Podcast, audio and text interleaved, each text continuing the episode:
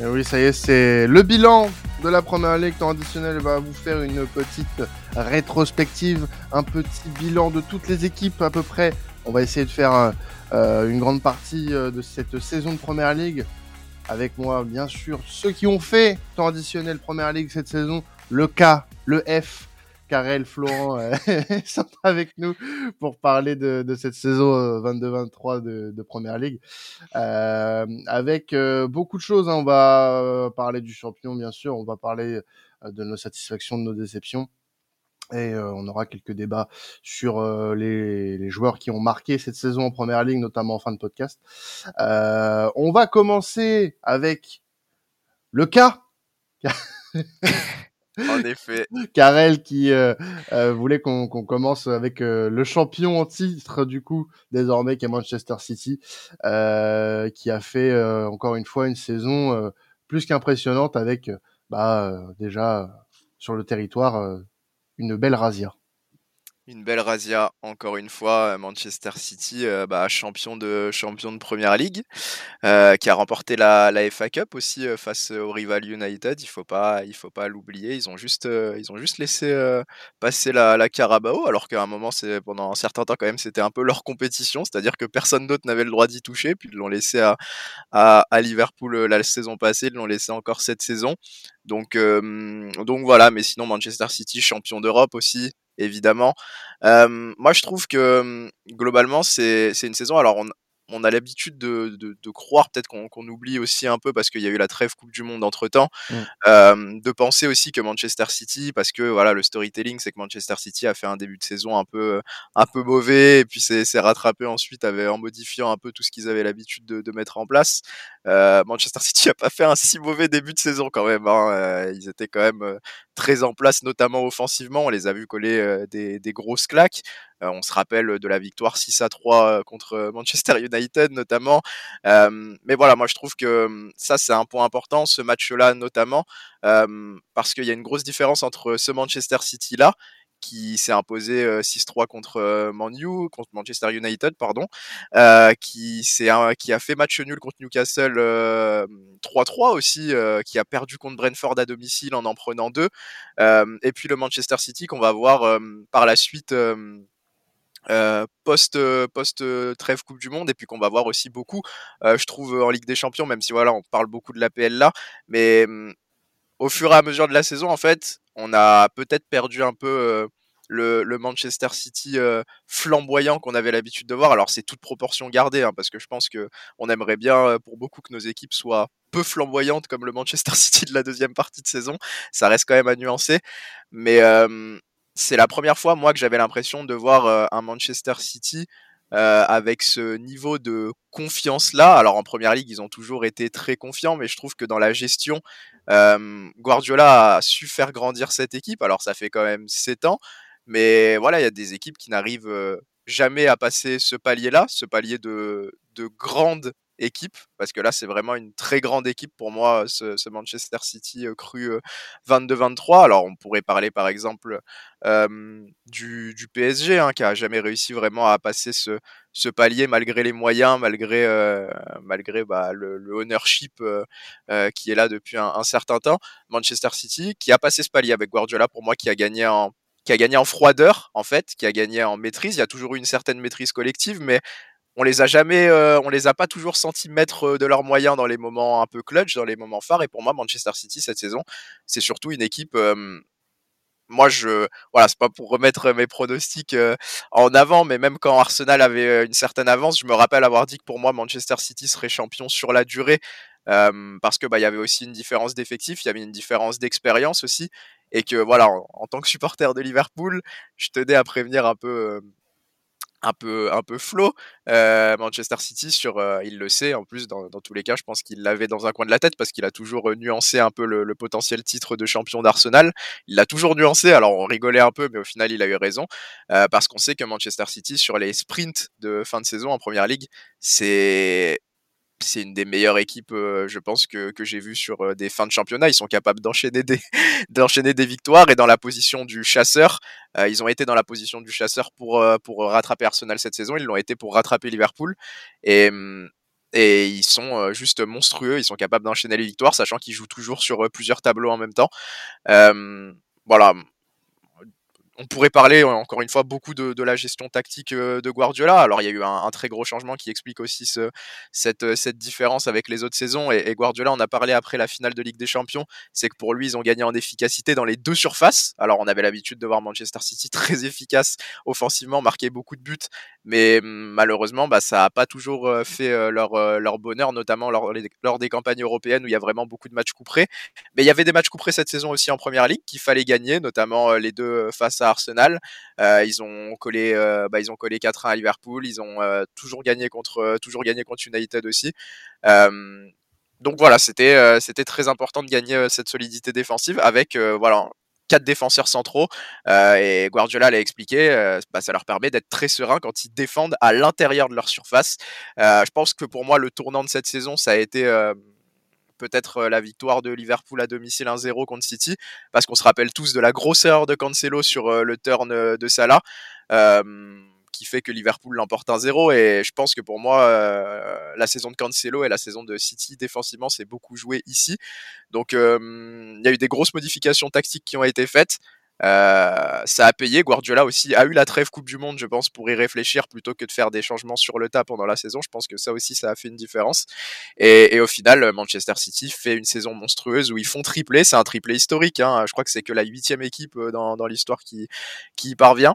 Donc euh, voilà, c'est notable, même si voilà, on peut dire tout ce qu'on veut ensuite sur sur l'extra sportif et surtout surtout l'environnement surtout l'environnement financier. Euh, cette équipe de Manchester City euh, fait une saison euh, monstrueuse l'adaptation tactique fait qu'aujourd'hui on a une vraie équipe qui est vraiment effrayante là où avant Manchester City avait certaines limites mentales et tactiques qui faisaient que sur le plan européen ils n'étaient pas aussi craints mais là sur le plan domestique ils l'ont toujours été et bah il y a beaucoup de raisons de croire que ça peut durer encore un certain temps. Mmh. Mais là la question euh, qu'on aurait euh, voulu se poser. Et je pense qu'avec ce que tu as avancé sur, euh, sur ce début de saison, Karel, enfin sur cette saison, pardon, c'est avec tous les trophées remportés, est-ce qu'on n'a pas eu le meilleur Manchester City de toute l'histoire? Euh, on n'en est pas loin. Maintenant, est-ce que les titres font que City, enfin ce City-là est dans cette position On peut, on peut décemment dire que oui. Euh, tu l'as très bien dit aussi, euh, c'est une équipe euh, en Angleterre qui fait un triplé. Il y en a très peu dans l'histoire qui l'ont fait. Et pour la première fois de son histoire, City va aller chercher la Ligue des Champions. Donc voilà, là on met l'aspect première ligue de côté, mais c'est quand même une saison historique pour pour City qui a su retrouver quand même des ressources pendant cette saison, puisque longtemps Arsenal a été en tête et longtemps euh, il y a eu des doutes mine de rien, puisque même nous dans cette émission, on avait eu quelques doutes sur la capacité de Manchester City à pouvoir se renouveler avec Guardiola. Et au final, Guardiola a su trouver la, la formule magique, c'est-à-dire peut-être avoir un petit football un peu plus chiant, et mais plus efficace, plus froid, plus clinique dans les grands rendez-vous. C'est ce qu'on attendait de cette équipe-là au final, euh, qu'elle soit euh, présente dans les grands rendez-vous. Bah, ouais, à l'image, bah, à l'image de la finale de LDC, moi je trouve que la finale de, de Ligue des Champions contre l'Inter, elle est, elle est très révélatrice du, du, Manchester City de cette année, des progrès qui ont été faits en fait. C'est-à-dire mmh. que la gestion des temps faibles, euh, en, Ligue des Champions notamment, Manchester City sur les temps faibles, euh, on les voyait se faire euh, totalement, euh, totalement balayer. Hein. On a en tête, je crois, le match aller Liverpool 17-18, le match retour contre Tottenham qui est complètement chaotique. Enfin voilà, je trouve que ça, c'est très visible. Et c'est ce qui a manqué à, à une équipe, euh, désolé Flo, à une équipe comme Arsenal euh, à certains moments de la saison, euh, la, la, la, grosse série que, que Arsenal, où Arsenal perd énormément de points. Bah, c'est ça en fait qui a manqué à Arsenal pour aller choper le titre à, à, la place de City. Et ce dont Manchester City justement avait manqué lors des saisons précédentes. Donc un grand bravo à, à Pep Guardiola qui a su euh, qui a su remettre un petit peu euh, ce wagon aussi en avant, qui a repris un titre en, en Première Ligue. Après voilà, on va pas refaire le débat du euh, euh de l'équité au niveau de, de l'Angleterre avec les moyens de Manchester City. Mais force est de constater qu'au niveau du jeu, bah, cette saison, euh, City a fait ce qu'il fallait pour être souverain sur son royaume et en tout cas mmh. Euh, celui qui va aller chercher ce City-là l'année prochaine va devoir avoir les reins solides, très très solides. Ouais, bah, de toute façon, je vais pas redire ce que vous avez dit, c'est exactement ça. Le problème de City sous Guardiola, c'était de dominer les deux surfaces, comme l'a très bien dit Kerel. C'est ce qui leur manquait complètement auparavant. Et avec donc ces rajustements tactiques de mettre Haaland en pointe et puis qu'il y a de défense à centraux euh, en défense, ça a tout changé pour eux. Moins de contrôle, plus de domination. Et c'est ce qui manquait pour moi à ce City-là. Guardiola l'a très bien compris. On l'a beaucoup critiqué quand il a libéré Cancelo, par exemple. On avait tous très peur que City se casse la gueule. Pas gagnant pour lui. Bravo à eux. Et je pense que oui, euh, beaucoup d'équipes vont s'inspirer de ce de ce City-là pour euh, essayer de les concurrencer. Je pense à Arsenal qui semble se tourner vers ce genre de tactique. Je pense à Liverpool aussi qui s'inspire un peu aussi de ce qu'a fait Guardiola. Donc euh, voilà, je pense qu'ils sont en train de mettre encore une nouvelle tendance dans le football moderne. Guardiola est vraiment très fort de ce côté-là et et ouais, cette équipe-là, je pense que beaucoup de coachs vont s'en inspirer. Donc c'est pour ça qu'à mon sens, c'est la meilleure de l'histoire de, Manchester City. Ouais. ouais. Et puis on peut peut-être même aller plus loin, l'une des meilleures de première ligue euh, sur les euh, allez, 10-15 dernières années. Ouais, une des meilleures, ouais. une, des, une, des, meilleures, oui, oui, pas forcément. Une des meilleures, parce que oui. Car il pense à une certaine équipe en 2018-2019 qui. Non, mais non, par exemple, par exemple, même, historiquement, j'ai vu beaucoup de, de, tweets passer pour dire que la domination récente euh, sur euh, sur le plan domestique de, de Manchester City c'était du jamais vu, mais historiquement, euh, même bah, moi des saisons que j'ai pas vues, mais quand tu quand tu regardes et que tu, tu te tu t'informes, tu vois que ça qu'il y a eu des dominations euh, qu'il y a eu des dominations un peu un peu similaires par le passé, mais là sur l'histoire récente de, de Première Ligue, euh, même si euh, voilà le Liverpool 18-19 fait une saison monstrueuse et que Liverpool fait des saisons monstrueuses, mais ils sont quand même battus sur euh, toutes ces saisons sauf une par Manchester City quand même au final, donc c'est pas pour rien. Mais voilà, juste pour rebondir sur un truc qu'a dit Flo aussi, c'est au moment du départ de Cancelo, personne comprenait, euh, moi y compris. Euh, on pensait tous que c'était une grosse erreur. Le fait est que je pense que ça nous servira de leçon. Voilà, on peut voir maintenant que Guardiola, même si on a pu en, douter, a toujours un coup d'avance. Euh, s'il laisse partir un joueur de la qualité de Cancelo, c'est tout simplement parce que tactiquement, en dehors même de, l'entente et de, l'extra sportif, il rentre plus dans les plans. En fait, c'est pas, mmh. c'est pas au hasard, c'est pas un coup de poker au milieu de la saison, c'est parce que voilà, il y avait déjà ça en tête. Et moi aussi, euh, une mention pour euh, peut-être celui qui est euh, pas loin de, en tout cas pour moi, le meilleur joueur de la deuxième partie de saison de Manchester City. Alors on, a, on, peut penser à Gundogan, on peut penser à Haaland, on peut penser à De Bruyne. quand même mention pour John Stones, que mmh. j'ai trouvé absolument monstrueux. Dans sa réadaptation parce que voilà John Stones à un moment euh, l'imaginer euh, être aussi bon euh, au poste de 6 aussi à l'aise techniquement, balle au pied. Pour moi, c'était c'était pas pensable. Alors peut-être que ceux qui le connaissaient de plus près pouvaient l'imaginer. moi, je trouve notamment que sa finale contre l'Inter Milan en termes de, de qualité très très propre, impressionnant en fait. Moi, c'est pas du tout un, poste et un registre dans lequel dans lequel je l'attendais, même si voilà, c'était un central qui était particulièrement à l'aise balle au pied. Après, pour être aussi dominant au milieu de terrain, faut passer un, step. Guardiola l'a vu en John Stones et John Stones lui a bien rendu sa confiance. Donc mention quand même, euh, parce que j'ai l'impression qu'on n'en parle pas forcément euh, tant que ça euh, dans, dans, le, dans le grand public. John Stones, pour moi, peut-être l'homme de la deuxième partie de saison, au moins de la deuxième partie de saison de, Manchester City. En tout cas, qu'avez-vous, vous pensez, hein, chers auditeurs de, cette équipe de Manchester City. N'hésitez pas à nous le dire hein, sous, les différents posts de, ce podcast. Euh, on aimerait bien savoir euh, votre avis. On va passer, euh, les gars, aux, satisfactions de cette saison. Il y en a quand même beaucoup en première ligue, puisqu'il y a eu ce, sur cette saison de, PL son, petit lot de, satisfaction et des équipes qu'on n'attendait pas forcément à ce niveau.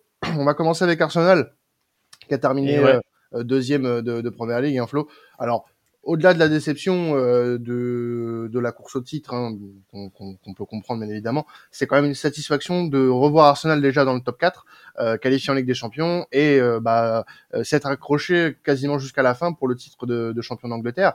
Donc on, en tant que supporter, il y a de la frustration, mais notamment je pense de la satisfaction d'avoir vu un Arsenal retrouver des, de très belles couleurs en championnat cette saison.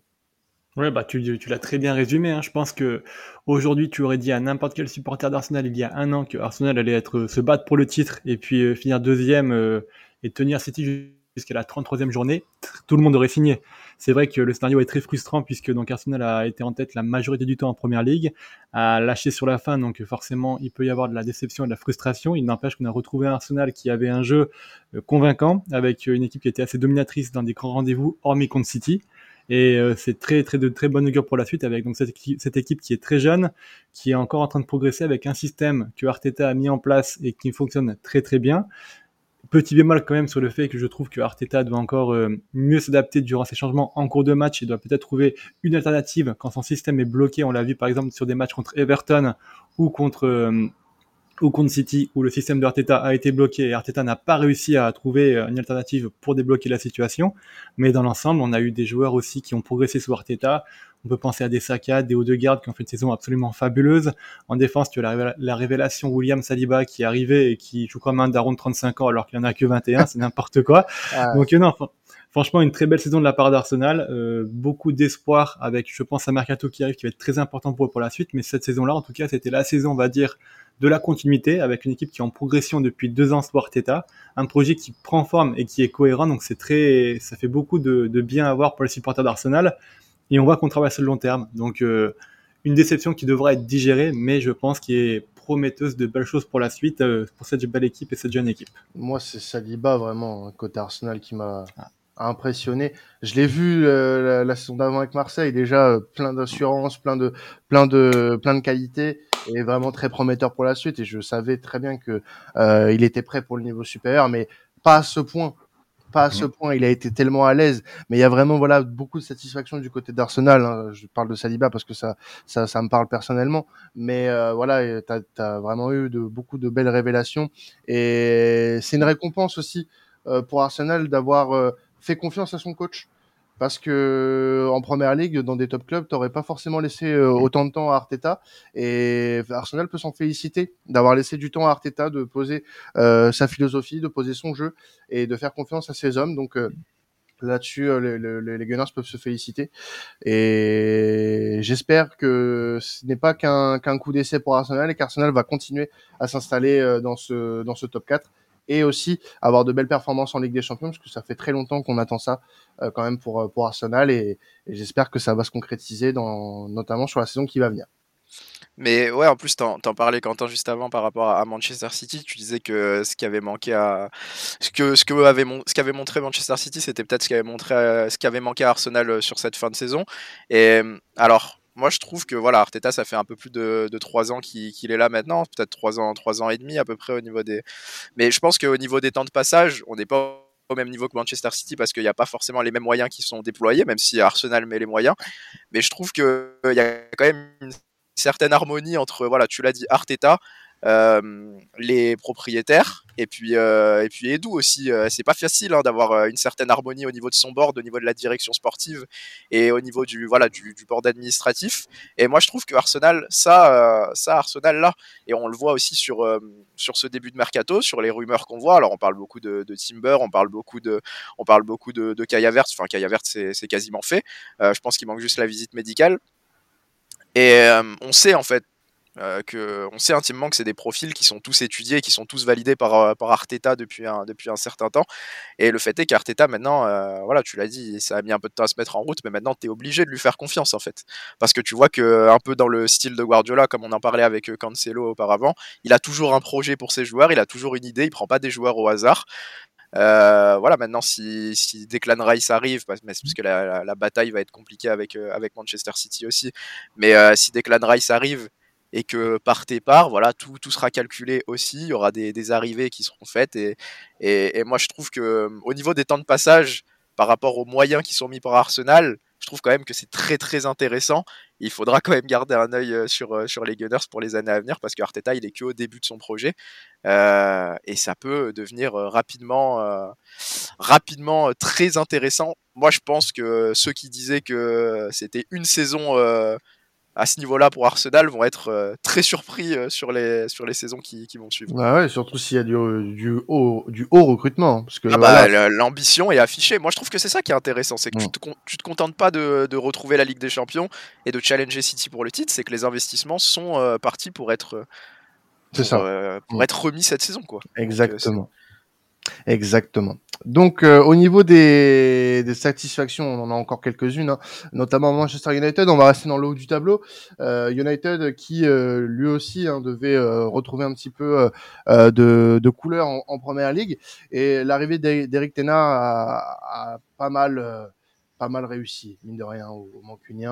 Euh, qualification Ligue des Champions du coup pour Manchester United, euh, Flo, et euh, forcément l'une des satisfactions de cette saison.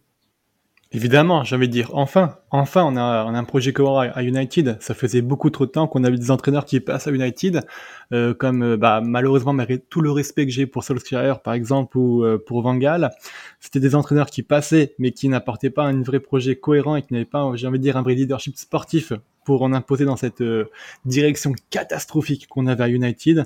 Là, le projet prend forme. On est en train de s'unir autour de Ten et on a vraiment euh, des joueurs qui correspondent aussi à ce que Ten veut. Donc, euh, des Varane qui sont arrivés, des Lisandro Martinez, des Anthony qui ont été globalement satisfaisants et qui montrent que Ten a une vraie vision pour ce club-là et que s'il est écouté, parce que ça, à mon avis, ce sera tout le challenge pour les années à venir, mais s'il est écouté, peut réussir à ramener United vers des, une stabilité sportive, des vrais résultats et un United au niveau auquel on est en droit de l'atteindre. Il y a encore beaucoup de choses à améliorer.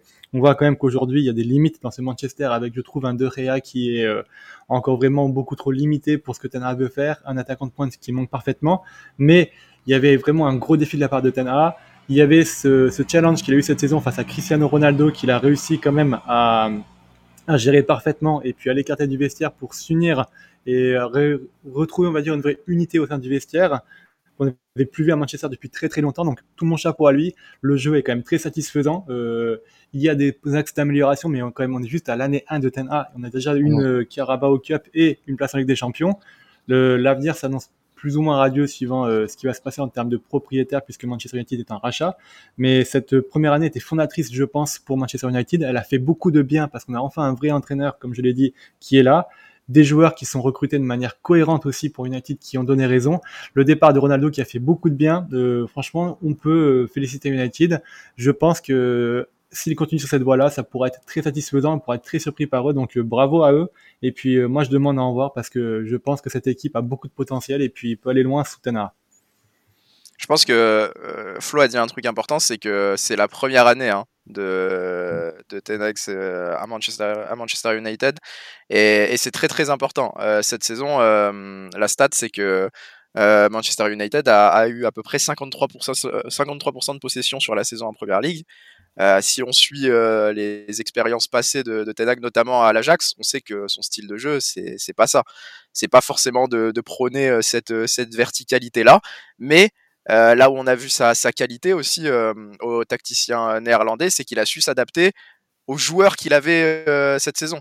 Et moi, je pense que, comme l'a dit Flo, maintenant, on va voir les mercatos qui vont être faits, mais les mercatos doivent être faits pour coller à son style et perdre dans et perdre un peu en verticalité, même si ça, reste une qualité, mais ce n'est pas encore une fois le, le style de TH, pour aller chercher des, joueurs qui vont lui permettre de bah, de, coller plus à ce qu'il a envie de mettre en place. Mais je trouve que voilà, il a été euh, flexible cette année et c'est la qualité d'un entraîneur, c'est de ne pas se coller à uniquement le schéma qu'il a en tête, euh, montrer qu'il est capable de s'adapter aux joueurs qu'il avait.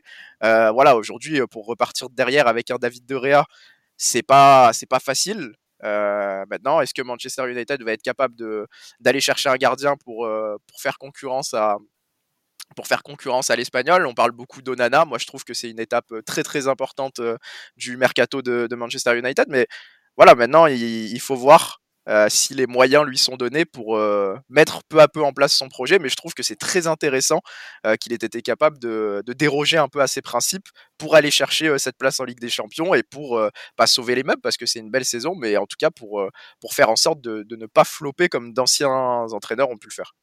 Dans les satisfactions, hein, on a aussi euh, Newcastle, Karel. Euh, Newcastle qui fait partie aussi du top 4 et qui va jouer la Ligue des Champions la saison prochaine. Après, voilà, une très belle saison, de très belles euh, promesses ont été données par ce, par ce Newcastle avec euh, Edio à sa tête.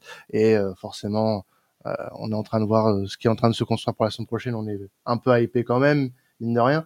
Et, mais pour revenir sur la saison, très belle saison des Magpies. Bah ouais, très belle saison des Magpies. Alors on parlait des entraîneurs justement, Eddie on en parle, euh, j'ai l'impression, un peu moins. Mais lui aussi, euh, ce qu'il a, ce qu'il a mis en place euh, du côté de Newcastle depuis une saison et demie. Alors quand il arrive à Newcastle, il faut se rappeler que c'est pas le, chantier n'est pas du tout dans, dans, le même état. Hein. C'est-à-dire qu'on a une équipe qui, se bat pour, qui se bat pour ne mmh. pas être relégué. on se pose des questions parce qu'on se dit que voilà, le club vient d'être acheté qu'est-ce qu'on va faire avec un club avec un club racheté en championship? Enfin c'était un peu un peu étrange de voir ça dans dans le panorama du, du football. Et au final on a vu que voilà la relégation ça allait rapidement être un lointain souvenir quand Ediao est arrivé. Et ce qu'il a mis en place cette saison encore une fois voilà avec le recrutement notamment euh, de, de, Alexander Isaac, avec euh, le replacement de, de Joel Hinton au milieu de terrain, avec euh, l'éclosion aussi de joueurs comme Willock, hein, qu'on voyait partir d'Arsenal. On n'était pas sûr de ce que ça allait donner du, côté de Newcastle parce qu'il avait jamais vraiment réussi à s'imposer du côté d'Arsenal. Au final, on voit que c'est un top top joueur de, Première Ligue. voilà, il a réussi à s'adapter tactiquement aussi et dire à ce qu'il avait. pareil, on pouvait avoir quelques doutes sur le retour d'Espagne de, de Kieran Trippier, mais au final, c'est un des meilleurs joueurs de Newcastle euh, cette saison.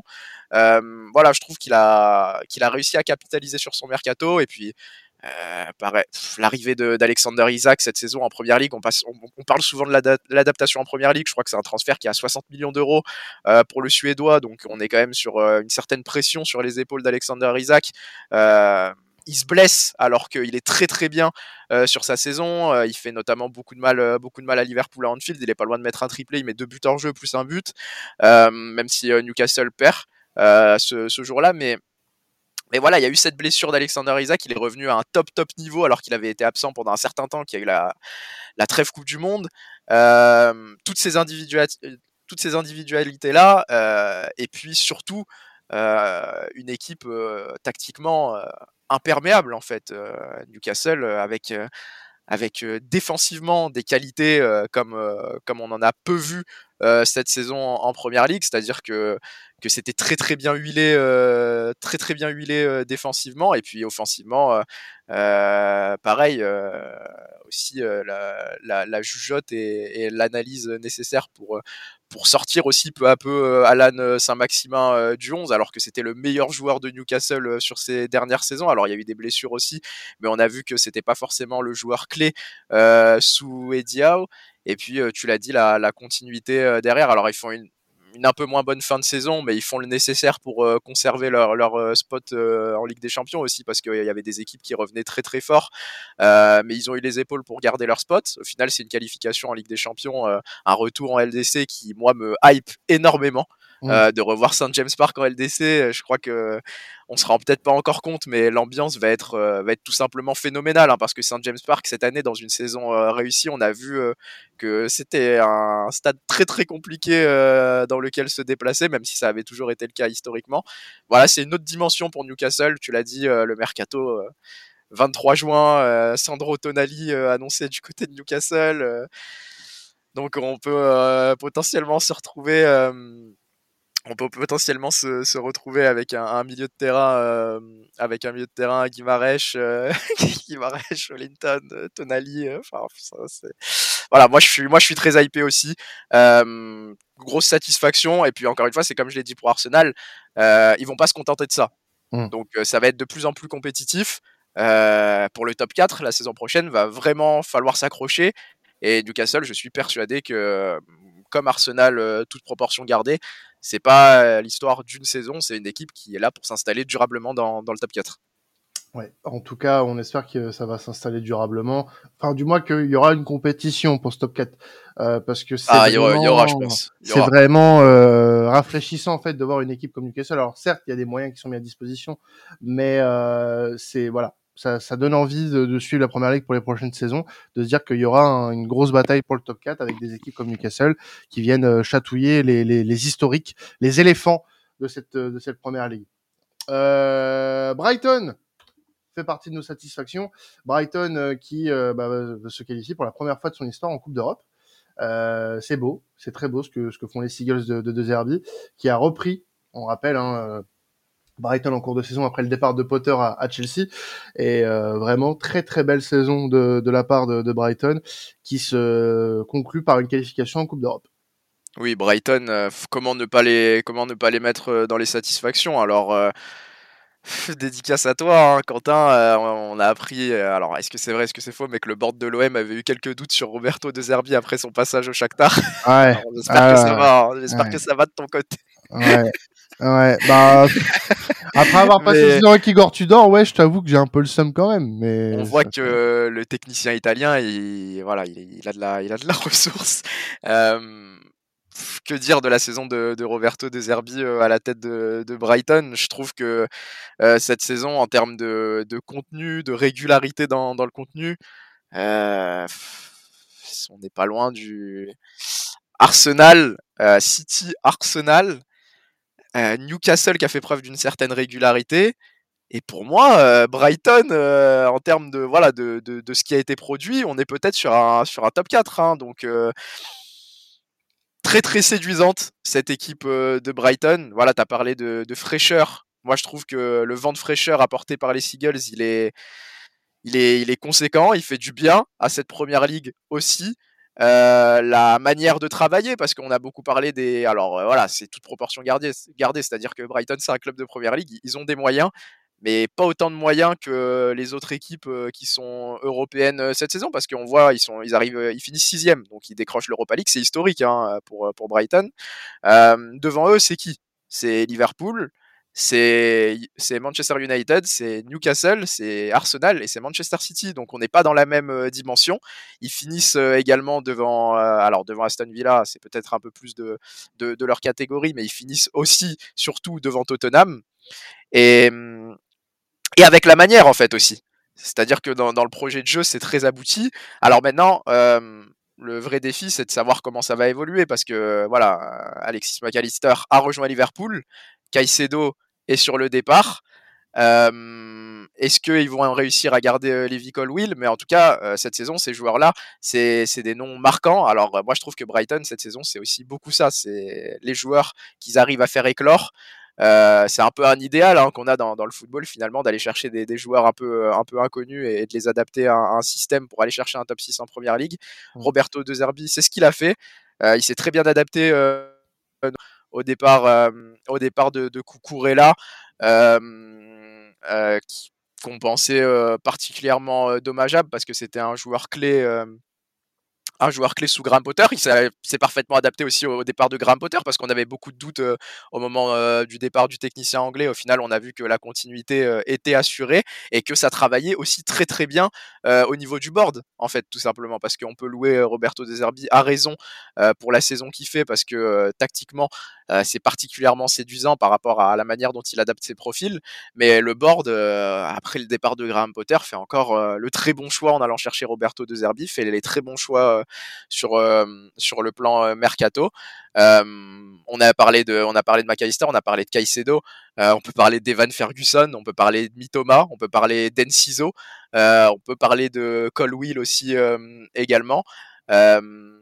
Donc, à voir après comment, ça se passera aussi au niveau de, Sanchez, Sanchez dans les buts. Mais en fait, Brighton, c'est devenu une équipe, je trouve, cette saison, pour laquelle on ne s'inquiète plus. Et je trouve que ça, c'est très parlant. C'est-à-dire que parfois, on s'inquiète par rapport à tous les départs. Euh, toi, Flo, je sais pas ce que tu en penses. Quentin, je sais pas ce que tu en penses. Mais moi, je ne m'inquiète pas pour Brighton, en fait, par rapport, par rapport à ce qu'ils vont pouvoir proposer pour réagir à, à tous ces départs-là. Et moi, ça m'a fait beaucoup de bien de voir une équipe comme Brighton à ce niveau-là, à ce niveau-là cette saison personnelle. Mmh. Non, non, pas très inquiété hein, pour, euh, pour Brighton, honnêtement. Je pense que ça va. Les, les, profils en fait importants qui vont partir vont être remplacés assez facilement, à mon avis. Donc, mmh. euh, assez. En fait, ce qui est bien avec De Zerbi, c'est qu'il euh, il sait où il veut aller et je pense que même s'il y a des gros départs, euh, il sait avec quoi les interchanger. Donc euh, vraiment, c'est euh, c'est assez facile, je pense, pour un président de club de travailler avec avec euh, avec De Zerbi. Et non, pas de grosse inquiétude pour Brighton la saison prochaine. Non, mais c'est ça. De toute façon, à chaque fois qu'il y a eu des départs, on s'est dit, ah, ils vont, ils vont se casser la gueule. Ils trouvent un Paraguayen de 15 ans euh, qui ramène. Le mec explose tout et puis euh, donc, euh, ouais, voilà. Tu vois, typiquement, c'est hallucinant. Ouais. Hein. Moi, j'ai envie bon. de voir la saison prochaine, mais. C'est impressionnant écœurant même parfois. Euh, autre surprise, Karel. Enfin, pour moi, c'est alors c'est moi, c'est l'un de mes coups de cœur cette saison en première ligue. Euh, mm. C'est le Aston Villa de, de Emery. Euh, qui euh, a bien relevé cette équipe puisque avant de reprendre euh, Aston Villa, Aston Villa était pas trop trop bien en première ligue et il y a eu un très beau bilan euh, d'Unai Emery avec avec les, les Villains qui a amené quasiment Villa en, en Europe Euh, mais pardon, excusez-moi, j'ai eu un petit, petit. Ils sont, ils sont en Europe. ils sont en Europe, oui, pardon, ils sont en Europe en, en Conférence League, c'est ça autant pour moi. Euh, donc une, une, belle saison, belle satisfaction de cette saison en première ligue, Karel, et euh, on, on, a envie d'en voir plus, forcément on veut en voir plus, on va en voir plus euh, sous, sous, la houlette de, de Unai Emery, euh, surtout parce que c'est lui hein, qui a fait une grosse différence dans, dans la saison d'Aston Villa. Alors ça me fait du mal de le dire pour, euh, pour Steven Gerrard, mais cette équipe-là, elle n'avait pas, pas du tout la, la, même tête, notamment avant la trêve Coupe du Monde et puis, et puis sur, sur le mois de sur le mois de novembre, sur le mois de décembre. et puis l'arrivée d'Unai Emery a, tout changé. Hein. finalement, on, doutait peut-être un peu sur sur le choix du coach espagnol parce qu'il partait de Villarreal après avoir après avoir euh, fait un beau parcours en Ligue des Champions, notamment une ligue de, une, une demi euh, où ils ont ils ont beaucoup beaucoup embêté euh, beaucoup embêté Liverpool et au final on voit que hum, alors on a on a beaucoup parlé d'Unai Emery notamment sur la fin de saison mais on voit que que l'ancien l'ancien coach, l'ancien gaffeur d'Arsenal et puis du, du, PSG sur des clubs qui sont peut-être un peu moins un peu moins attendus, un peu moins médiatisés, toute proportion gardée.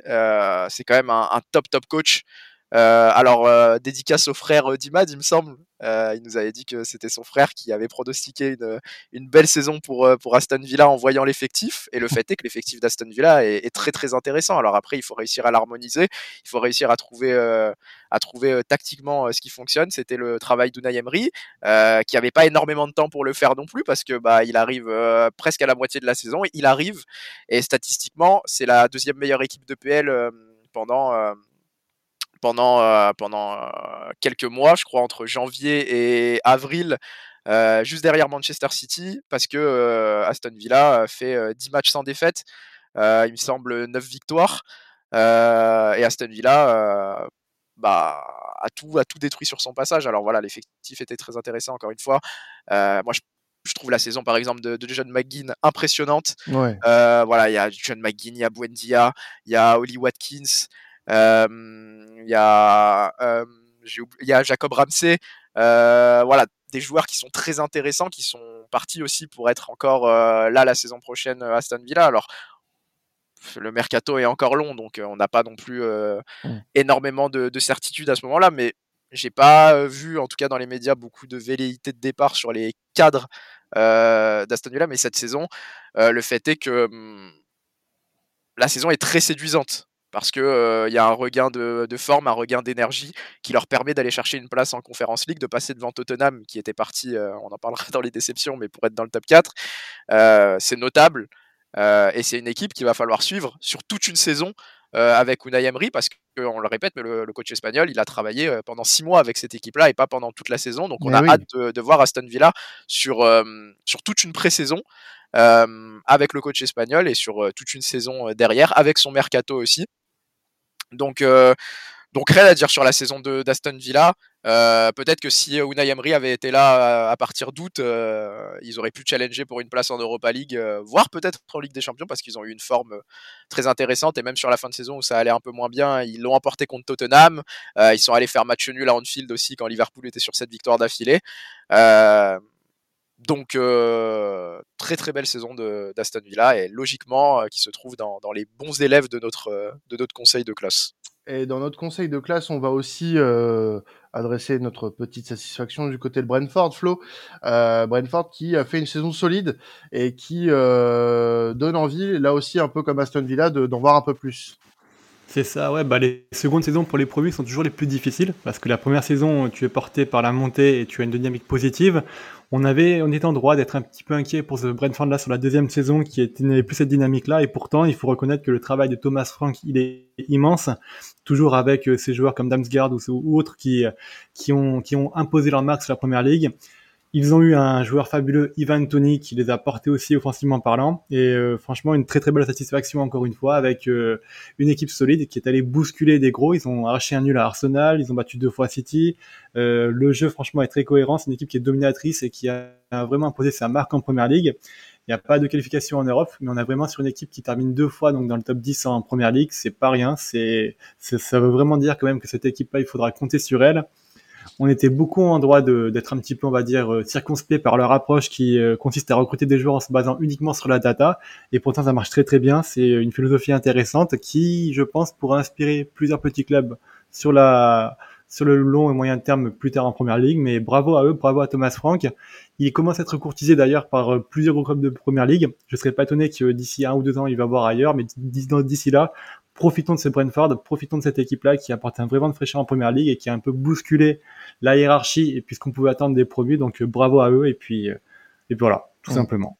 Ouais, bravo à Brentford pour sa belle saison et aussi hein, euh, on peut dans notre dernière satisfaction de la saison mettre Bournemouth qui s'est qui s'est qui s'est bien maintenu et bah, pour qui on peut donner une satisfaction puisque c'était pas c'était pas gagné pour eux et au final ils ont réussi à s'en sortir. Ah non, c'était pas gagné, hein, surtout avec la fraude de Scott Parker qui était au début du banc, euh, sur le banc début de saison et qui a fait n'importe quoi, qui s'est rapidement perdu pied et qui, je pense, euh, n'est pas un entraîneur de grand calibre et euh, pas encore beaucoup de monde n'a pas a vu l'escroquerie. Ah Moi, bah, en tout cas, je, je te rassure, les, les, les supporters de Bruges l'ont vu, hein, t'inquiète pas.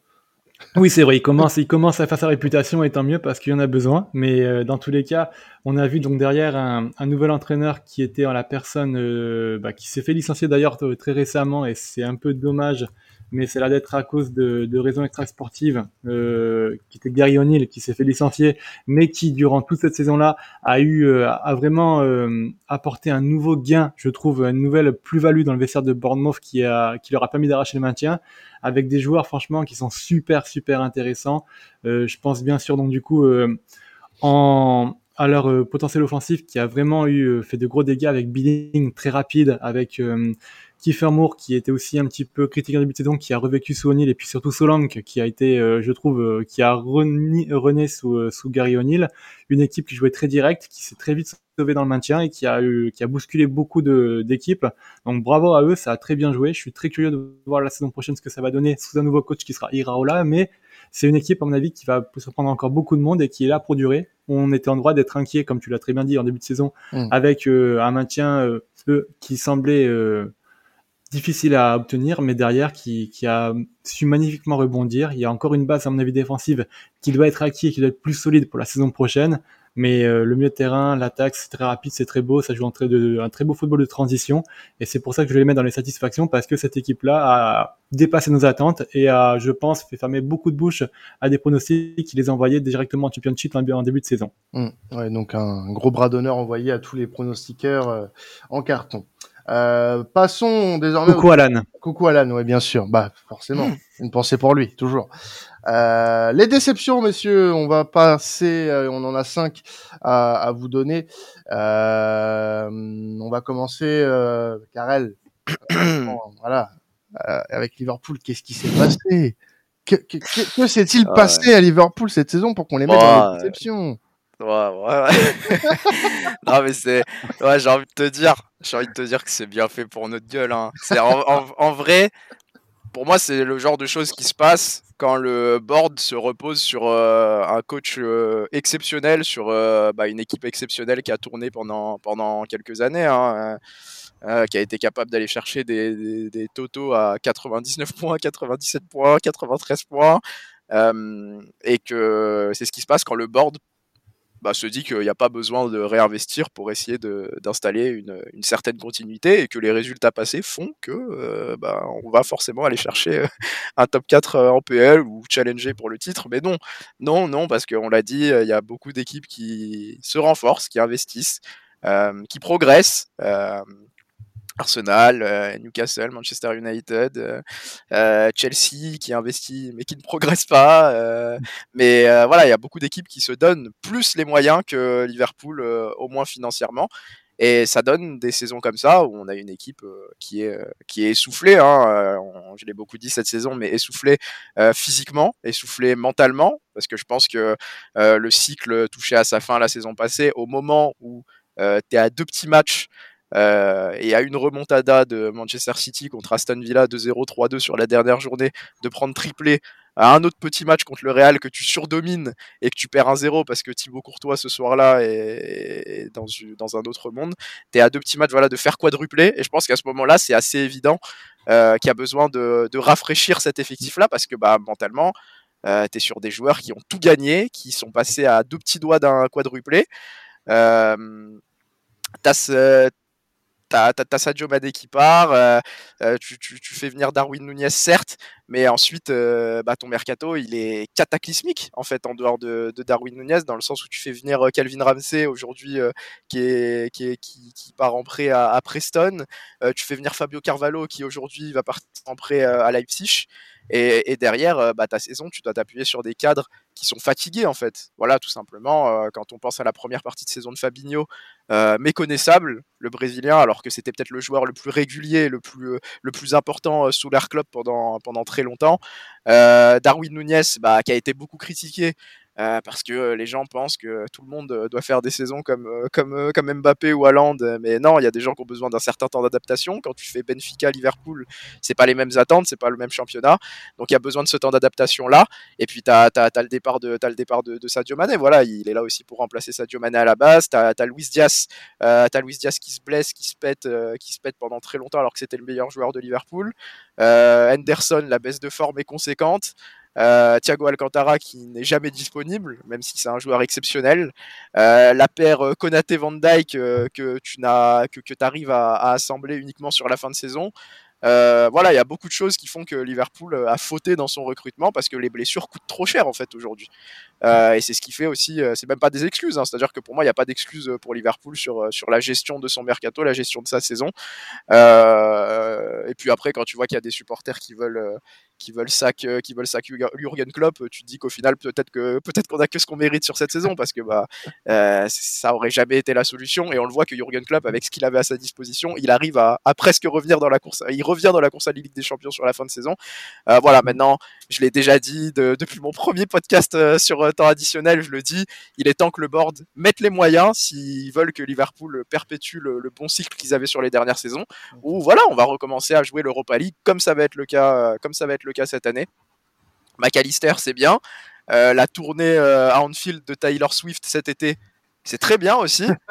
Euh, moi, j'aime bien Taylor Swift. Hein. Il y a beaucoup de, il y a, beaucoup de bangers. Hein, je le dis. si Alan était là, sûrement qu'il enverrait un banger. Ah oui. Et voilà. Maintenant, il faut, il faut recruter du joueur de foot avec tout le respect que j'ai pour cette bonne vieille Taylor qui peut-être touche le ballon. Hein, j'en sais rien. Mais voilà, McAllister, c'est bien. Maintenant, il faut aller chercher au moins un central. Il faut aller chercher euh, voilà, des milieux de terrain. On parle beaucoup de Kefren Turam, on parle beaucoup de Manu Koné. Euh, voilà, moi, euh, ça me dérange pas qu'on aille jouer, qu'on aille chercher. On parle beaucoup de Gabri Veiga aussi du côté du Celta Vigo. Ça me dérange pas qu'on aille chercher des, prospects un peu plus jeunes, qui sont un peu moins confirmés que des Declan Rice, que des Caicedo en PL. Mais voilà, maintenant il faut, il faut, mettre l'argent, messieurs, s'il vous plaît. et il faut aller chercher un gros mercato. Sinon, bah, y a, en fait, il n'y a aucune raison euh, en fait, il faut prier pour que Liverpool n'ait jamais de blessure sur, la saison. En fait, c'est soit ça, et Liverpool euh, sera en mesure de, challenger pour le titre hein, avec euh, ses forces vives là. Hein. S'il y a un Thiago Alcantara qui joue 38 matchs, il n'y a pas de problème. Mais est-ce qu'on y croit? Je, suis pas sûr.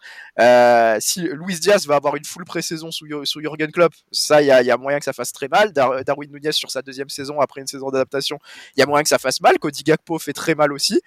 Mais ça y est, maintenant il faut accompagner cette équipe-là et ne plus dépendre que d'une saison sans blessure parce qu'on sait très bien qu'à Liverpool ça n'arrive pas.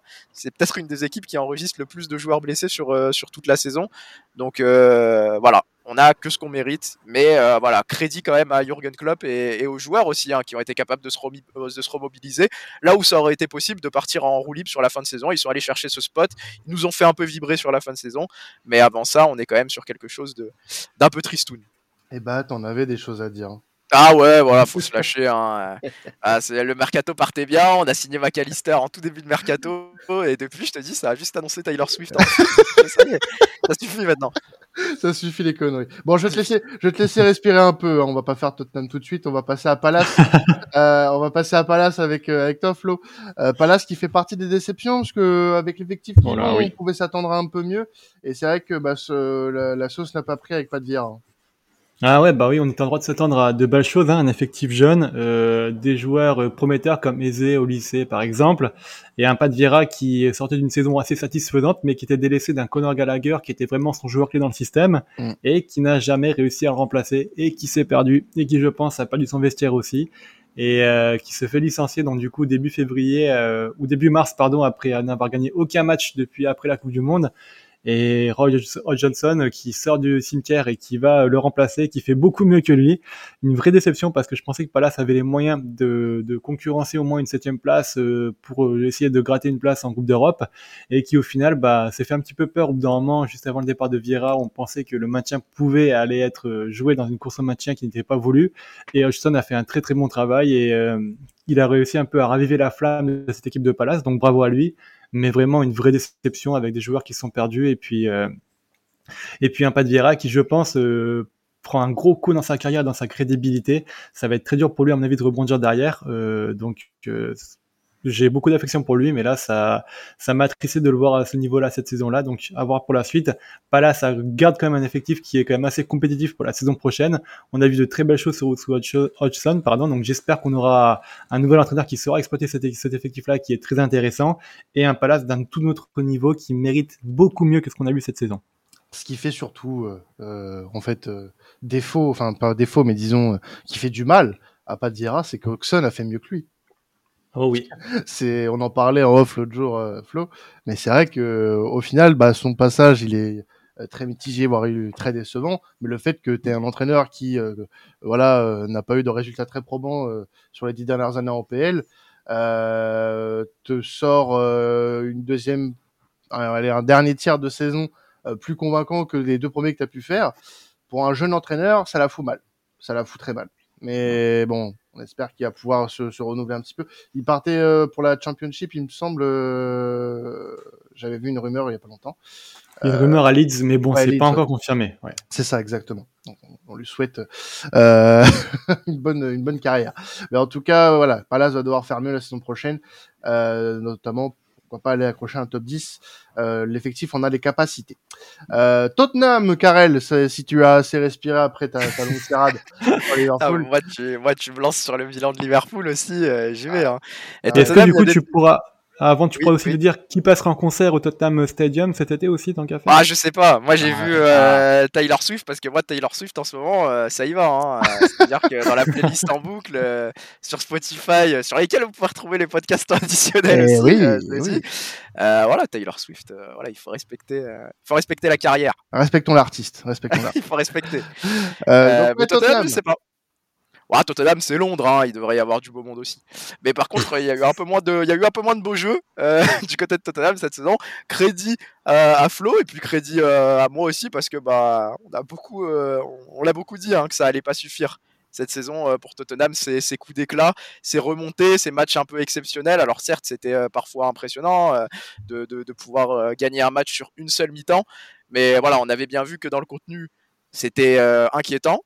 Euh, on les a vus, euh, par exemple, toi tu le sais, Quentin, se faire euh, un peu manger par l'OM au Vélodrome, même si, voilà, mais c'est un match qui est totalement à, l'image du aujourd'hui, tu me rappelles, de cette saison. Tu me rappelles plein de trucs, plein de souvenirs super de cette saison pour moi en tant que supporter. Et... ça? J'adore, j'adore. Ah mais ouais, mais, mais voilà, l'OM avait fait un très bon match. Mais je trouve que tu vois, ce match-là, c'est un match qui est typiquement, typiquement un match de Tottenham cette saison, c'est-à-dire que contenu pauvre, très dominé, mais euh, ils arrivent à faire la différence euh, parce que la gestion des temps forts euh, était bonne aussi, qu'ils ont un Harry Kane qui met 30 buts, qui met 30 buts et qui aide beaucoup. Hein, grosse mention à Harry Kane qui a surnagé dans, dans le marasme un peu des Spurs cette saison.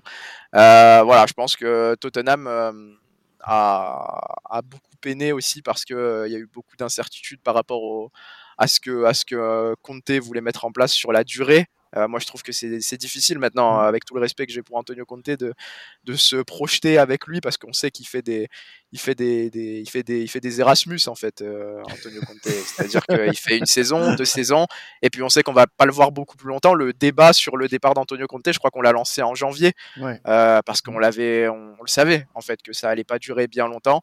Euh, ensuite, le contexte, euh, le contexte aussi avec Paratici euh, qui, qui est traîné dans, dans la boue aussi bah, par rapport à, à, ses, à, ses, actions avec la Juventus, qui fait qu'il est aussi interdit d'exercer pendant un certain temps.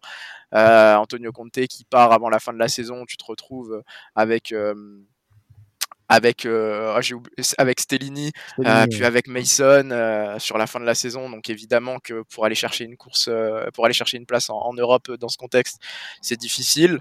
Et puis bah, on parlait d'individualité, mais à Tottenham, tu as énormément d'individualités qui, qui, ne sont pas qui ne sont pas exploitées. Donc quand même mention à la saison par exemple de voilà, de Kane évidemment, mais de, de Kulusevski, de Betancourt qui ont été peut-être les, les, deux gros coups du, du mercato de, de Tottenham.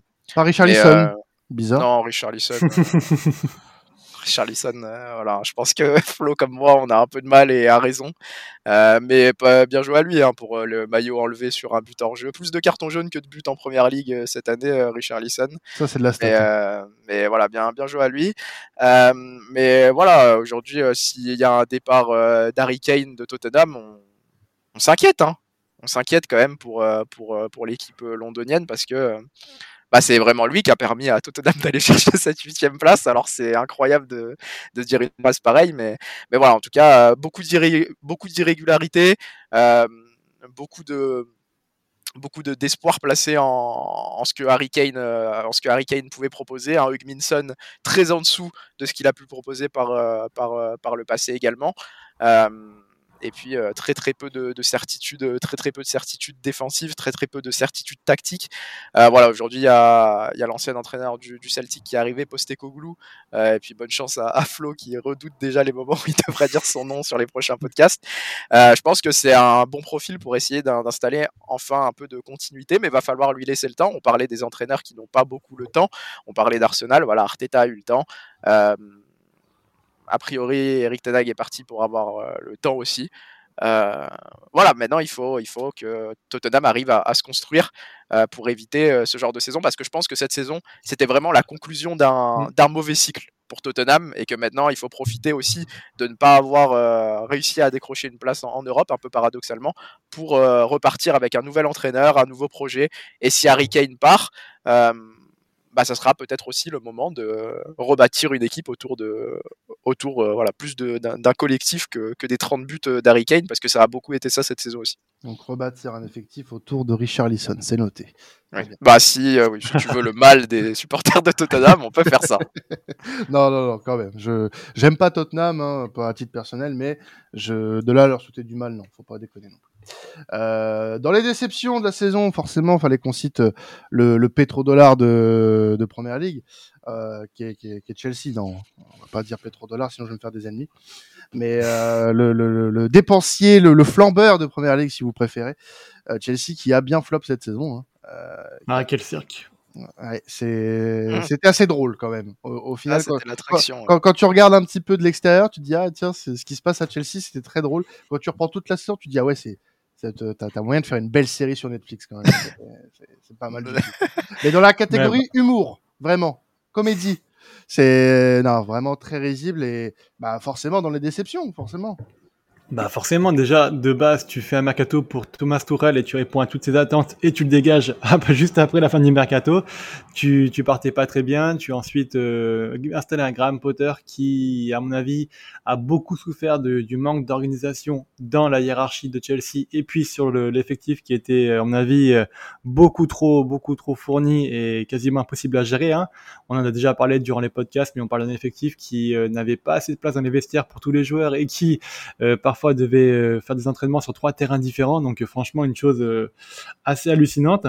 C'est très décevant parce que donc oui, Chelsea a beaucoup souffert. On va quand même en parler de, cette fin abrupte de Abramovich qui est parti pour des raisons politiques et qui n'a pas été donc dont le remplacement a été géré dans l'urgence et forcément donc pour excuser un peu Boeli, il arrive un peu euh, à l'arrache et doit mettre en place un projet euh, dans le plus court des termes. C'est quelqu'un qui est très débutant dans le sport qui est du football, pas dans les sports américains, mais dans le football complètement. Donc forcément, on s'attendait à ce qu'il soit des, erreurs. Il en a fait, il en a fait des grossières, donc forcément c'est pas top.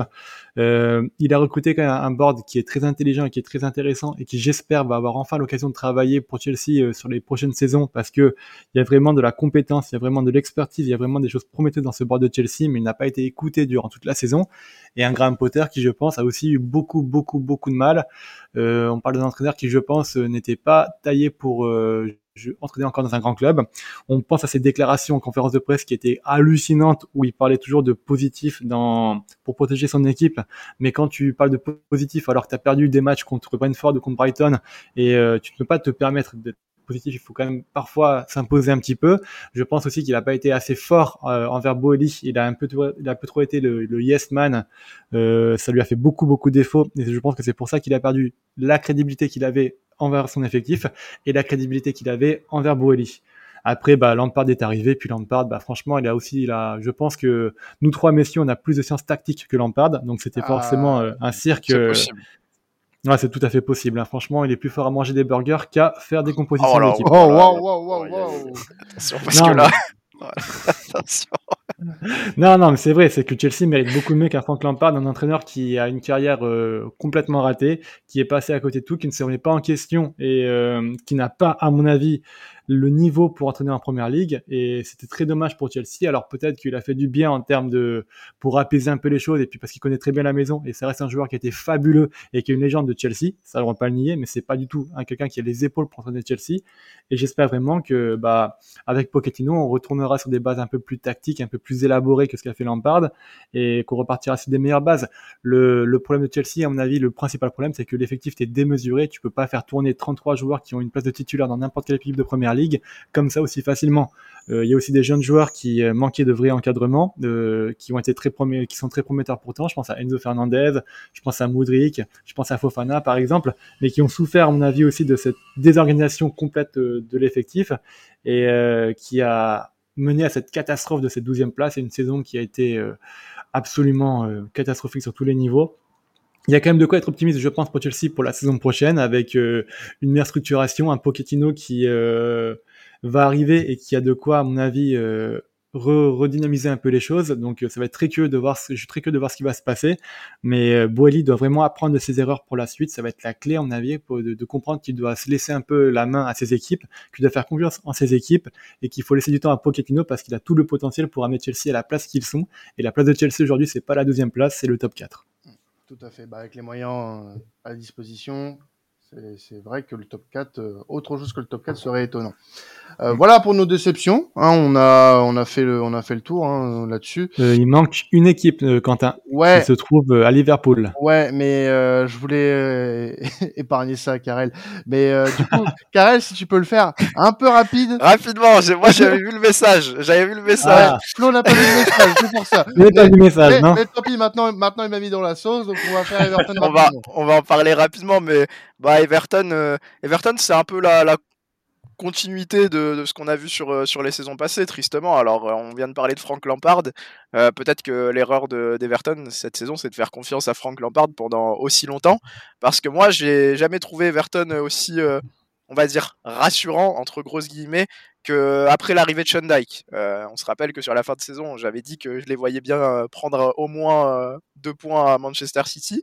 Euh, et j'avais trouvé leurs 30 premières minutes intéressantes, alors parce que je pense que Sean Dyke a, aussi euh, peut-être mieux cerné euh, les, forces et les faiblesses du groupe, et que, bah, à l'image d'un Eric Tenag à peut-être un peu moindre mesure, il a été aussi capable de, de s'adapter et de mettre en place quelque chose que je trouvais plus cohérent du côté d'Everton, c'est-à-dire bah, une certaine solidité défensive, s'appuyer sur un milieu de terrain au final assez, assez performant. au final, voilà, Doucouré fait une très très grosse fin de saison. Il y a Garner aussi qui se révèle beaucoup sur euh, sur cette saison-là. Et puis euh, avec euh, le, retour de blessure de, Calvert-Lewin, on a vu que ça a constitué quand même un très bon point d'appui et, et voilà des joueurs comme comme McNeil, comme des joueurs comme McNeil, comme Iwobi, voilà, qui, qui, qui, au final bah, sont intéressants et qui, qui ont permis, je pense, à Everton de, sortir de, cette zone rouge. Et puis Everton qui a, remporté les, matchs à, remporter tout simplement euh, ces, confrontations directes euh, pour euh, se sortir d'une situation compliquée. voilà, maintenant, est-ce que le, projet se bâtit autour de, de Sean Dyke? Est-ce que tu repars pour une saison que tu anticipes compliquée? Ou est-ce que tu essayes bah, de te remettre à une place que Everton bah, a brillé pendant, pendant certaines pendant plus de plus de saisons avant, avant ces dernières, tu essayes de les remettre un peu au niveau du, ventre mou de Première Ligue, je pense qu'il leur appartient plus que se battre constamment pour la relégation, ou est-ce que tu pars encore une fois pour une saison où tu, tu, joues pour le maintien avant tout et où tu te mets dans, dans, des situations compliquées comme, comme cette année? Ça sera la question pour les Toffees, mais encore une fois, moi je suis pas vraiment surpris de cette mauvaise saison d'Everton parce que ça fait quand même quelques saisons que ça glisse. Et attention à ce que la prochaine saison, ça soit pas celle qui soit fatale, parce que cette saison, on a, on s'est quand même dit que ça pouvait être le cas pendant un, pendant un certain temps. Alors, on va passer au relégués, messieurs. Alors, je vais, euh, euh, on va faire le, sujet de manière globale. Donc, les relégués de cette saison euh, sont Leicester, Leeds et Southampton. Donc, ces trois clubs joueront en championship, en Skybet Championship la saison prochaine. je vais commencer avec avec toi, Karel. Sur les trois que, que je viens de citer, pour toi, quelle relégation te, te surprend le plus euh, parmi ces trois-là? Parce que c'est vrai que moi, il y en a un qui me vient à l'esprit tout de suite, c'est Leicester. Mais est-ce que c'est vraiment celui qui pourrait être le plus surprenant au final? Bah, je pense que avant de commencer la saison, c'est sûr et certain que c'est Leicester, parce que bah, Leicester euh, qui, prend, euh, qui prend un, titre il y a, il y, a, il y a six ans, je crois. 2016, euh, 2016 ouais, donc, euh... Sur la saison 2016, donc euh, voilà, qui, qui prend un titre il n'y a pas longtemps, et on avait tous encore en tête euh, bah, les saisons exceptionnelles de, de Vardy, de Marez, de mm. Kanté, notamment, pour ne citer que, parce qu'il y a eu énormément de, de, très bons joueurs autour. On se rappelle aussi de, voilà, de, de Drinkwater, on se rappelle du Loa, voilà, on se rappelle de Schmeichel aussi, mais en fait, le constat pour tous ces joueurs, on se rend compte que c'est des joueurs qui sont plus là, en fait, et qui qualitativement, alors remplacer qualitativement des Vardy, Mares, Kanté de l'époque de Leicester, c'est compliqué, mais au moins essayer de les remplacer. Euh, parce que on l'a dit euh, pendant toute la saison, euh, je pense que le gros problème de Leicester, c'est qu'ils n'ont pas investi sur leur mercato et que voilà ils ont investi dans un très beau centre d'entraînement euh, notamment avec euh, avec la, belle enveloppe qu'a rapporté Harry Maguire qui lui aussi était énorme à Leicester mais euh, il n'y a pas eu vraiment de, de vrais statement transferts qui ont été faits sur sur sur le mercato depuis très longtemps par Leicester donc voilà, je pense qu'on dirait tous Leicester et Leicester, voilà. Mais moi, je trouve que sur le début de saison, Leeds est très surprenant aussi parce que j'avais trouvé le début de saison de Leeds assez bon finalement avec Jesse Marsh. Euh, qui avait fait euh, qui avait fait des bons résultats euh, chez des grosses équipes de PL. Alors moi j'ai été particulièrement marqué par la victoire à Anfield parce qu'à ce moment-là Liverpool ça faisait très très longtemps qu'ils n'avaient pas perdu à Anfield et on se rappelle du but je crois dans les vraiment dernières minutes de Somerville. Leeds, en fait, pour moi, a perdu sa, saison au retour de la trêve, retour de la trêve hivernale, au retour de la trêve Coupe du Monde plutôt, pas de la trêve hivernale. Mmh.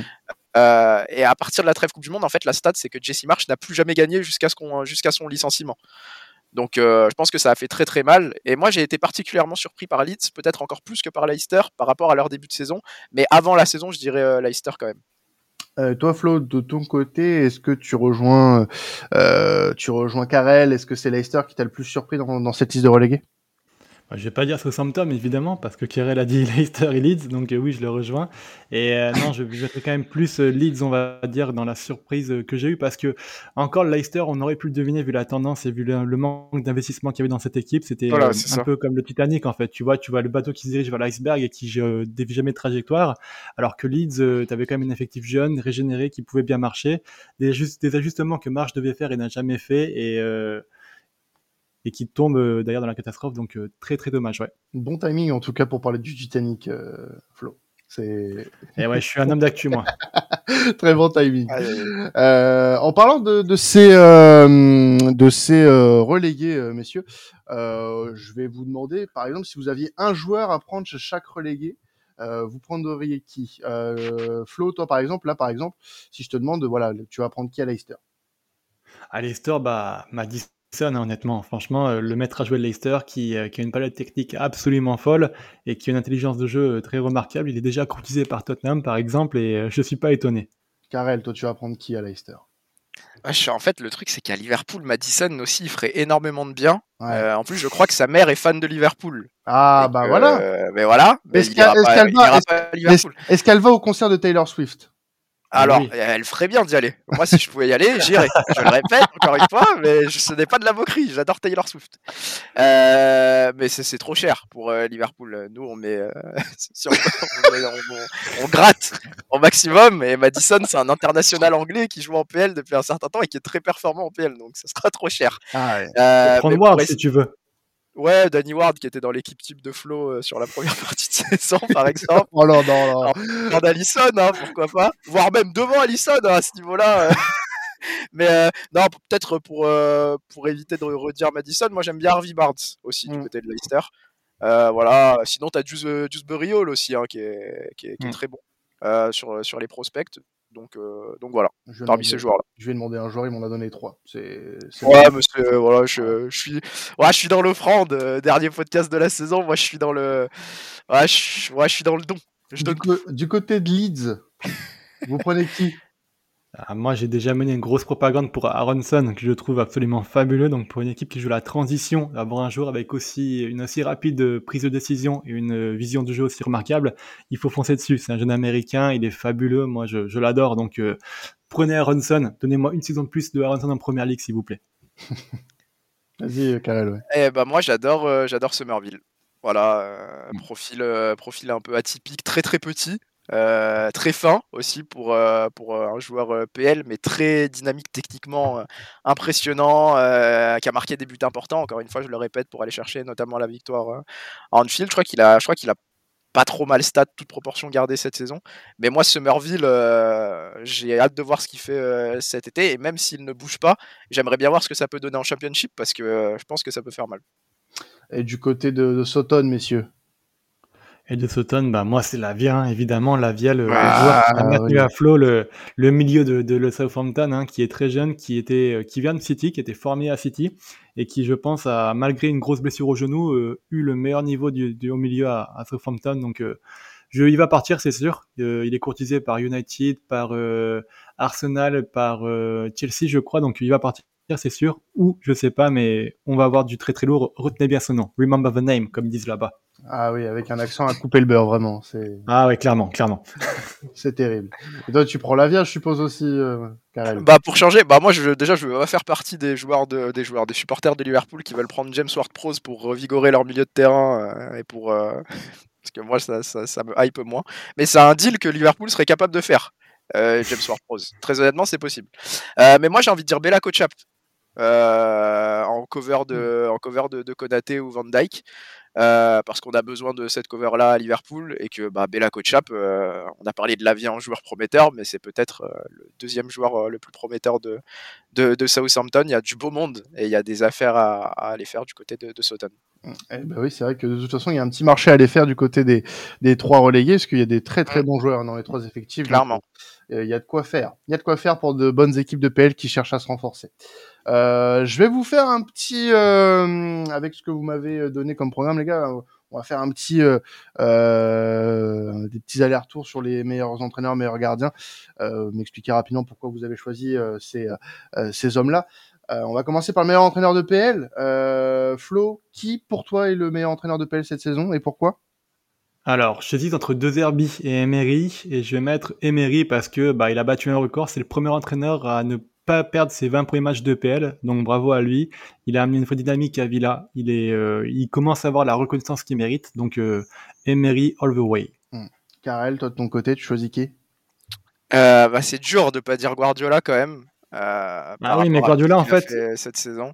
Pourquoi moi je dis pas Guardiola? Parce que quand même, il bénéficie d'un effectif qu'il a construit à oui, millions d'euros, tu vois. Alors que des joueurs, des entraîneurs comme De Zerbi ou Emery, ils n'ont pas choisi leur effectif, ils ont fait de belles choses avec c'est sûr. Mais moi, c'est, moi, c'est, je pense, je pense beaucoup à Guardiola par rapport au, bah, au réajustement qu'il a fait cette saison aussi pour donner une autre euh, facette à, sa saison, même si voilà, effectivement, il y a un très très bel effectif.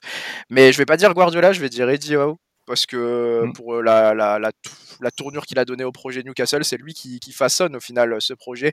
On l'a dit euh, juste avant sur le bilan, mais qui a permis à Newcastle de, de sortir de, de, cet objectif de maintien pour aller chercher un top 4 PL. Euh, le projet très cohérent tout au long de la saison une équipe, euh, une équipe séduisante quand même et très solide. Donc euh, voilà, et encore un jeune entraîneur hein, finalement qui avait uniquement eu euh, des projets de bah, destiné à, jouer le maintien jusque, jusque là. Là, c'était une autre dimension, c'était un autre objectif, c'était une autre pression aussi. Donc voilà, et Diao pour moi. Parlons euh, du poste de porteur d'eau, du, du, goalkeeper, euh, comme disent euh, nos amis anglais. pour vous, messieurs, quel est le meilleur gardien de PL sur la saison 2022-2023 Je vais commencer avec toi, Carré. Ah non, mais là, moi, moi je dis Allison, je m'en fous. oh, je m'en bats les couilles, c'est la dernière de la saison, je disais ah, ah, mais je suis désolé, mais Allison, cette saison, s'il n'est pas à Liverpool, ah oui, c'est vrai. Liverpool, finit, euh, Liverpool finit 13e. Liverpool fait une Chelsea. Euh, voilà, Allison pour moi au sommet de son art cette saison. Alors euh, j'aurais pu dire j'aurais pu dire Ramsdale aussi qui justifie chaque chaque match le choix d'Arteta, une qualité de, de, jeu au pied aussi et puis des arrêts cruciaux tout au long de la saison. Mais allez, je, je, rends un peu honneur à mon Liverpool de manière un peu chauvine aussi, et je dis Allison parce que oh, sa saison est un peu éclipsée par les mauvais résultats de Liverpool. Mais il fait vraiment une saison de top, top gardien euh, pour moi, et, voilà, je vais le mentionner. Flo, est-ce que tu vas être aussi chauvin Tu choisis Ramsdale? Bah, je serais parti sur Allison aussi, mais je vais pas le dire. Il y a un trio de façon qui se distingue pour moi, c'est Allison, Ramsdale et Pope. Et malheureusement, dans ce trio, Pope fait un gros passage à vide en avril qui fait très très mal. Mm. Donc, euh, bah, si c'est pas Allison, c'est Ramsdale. Et Danny Ward, petite mention honorable. Non, je plaisante.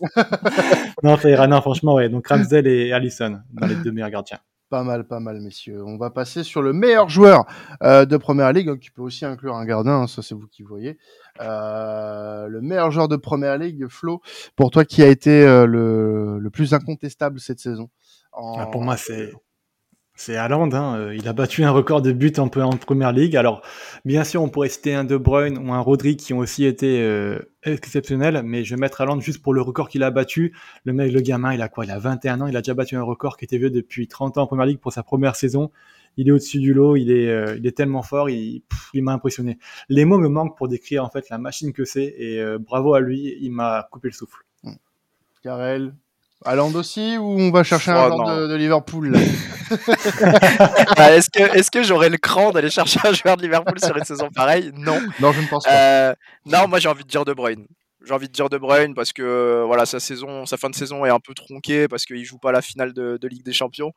Mais avant ça, euh, en fait pour moi De Bruyne c'est euh, Guardiola l'a, joué, l'a fait jouer quasiment, enfin l'a fait jouer lié, l'a fait jouer 9 et demi cette saison aussi, deuxième attaquant.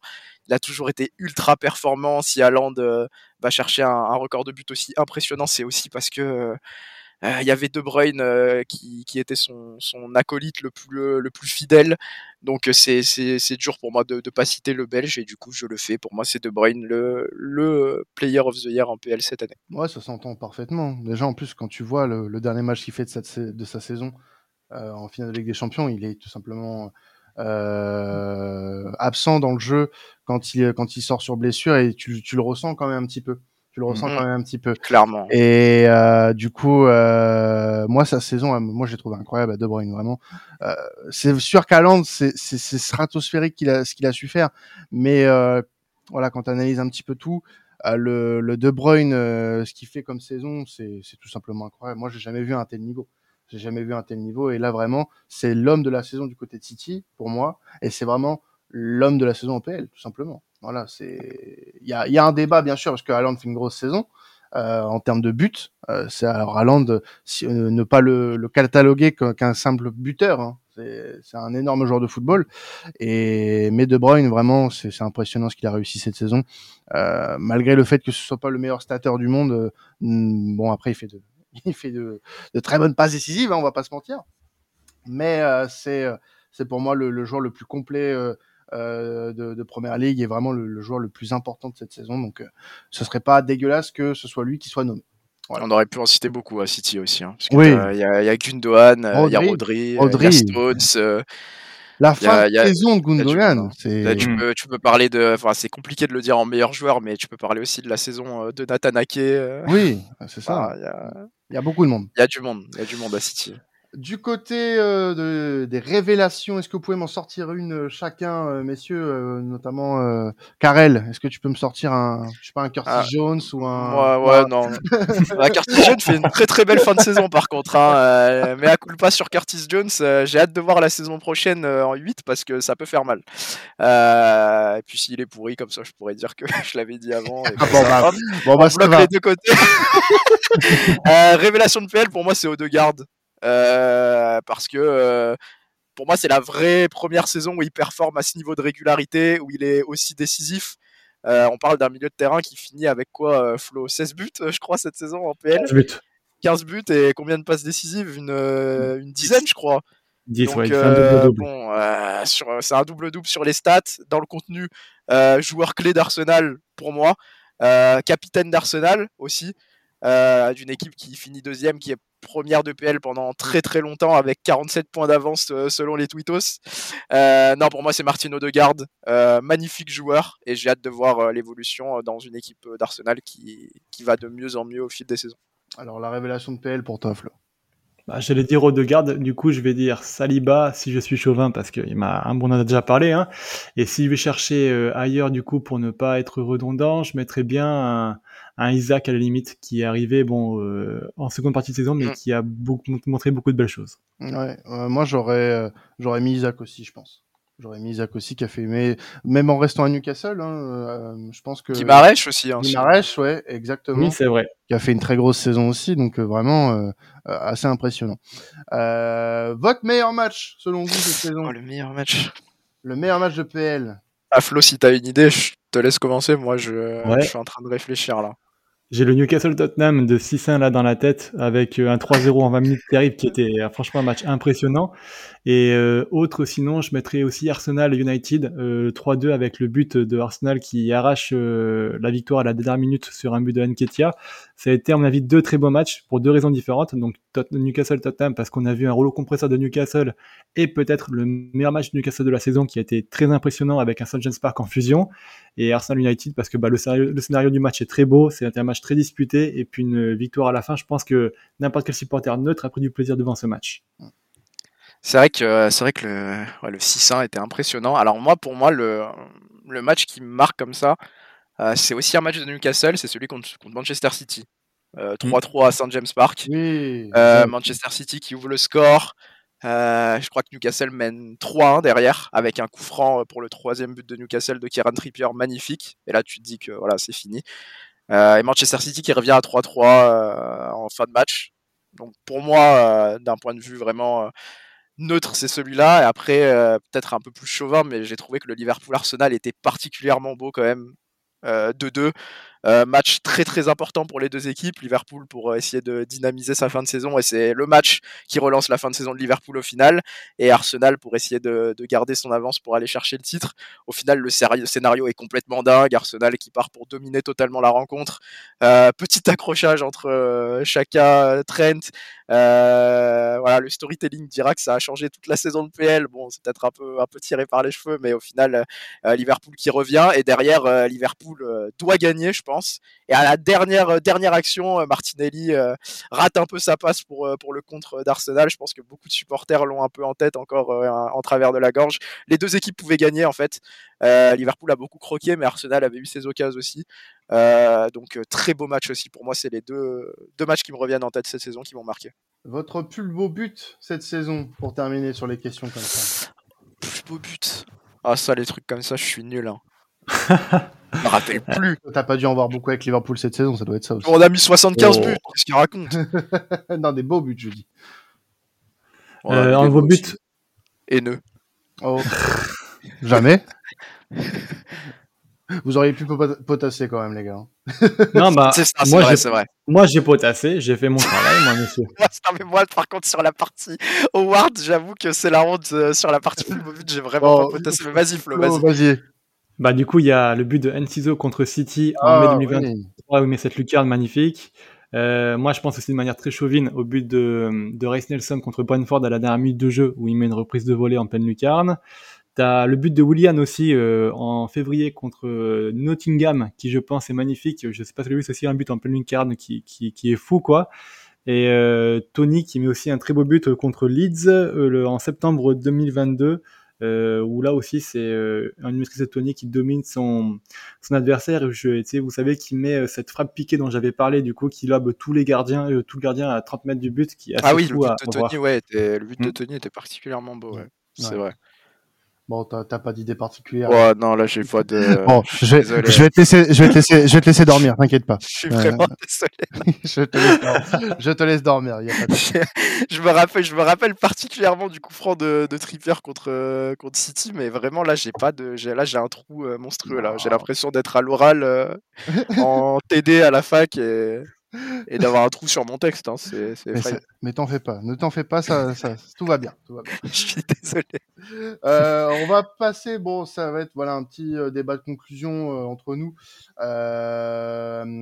Flo, tu, enfin non, c'était Karel, pardon, parce que c'est en, en rouge sur mon programme, on a un petit code couleur pour s'y retrouver. Et après 1h20 d'émission, je m'y perds forcément. voilà, petit débat sur le, sur le suspense et le scénario de la, de la PL. On voulait vous, voilà, euh, ce sera aussi important de savoir votre avis, euh, vous qui nous écoutez, euh, savoir si voilà si c'était pour vous la première ligue la plus divertissante de ces dernières années. Parce que c'est vrai que on a eu du suspense à tous les étages, mine de rien, et la question est en droit de se poser, mine de rien, Karel.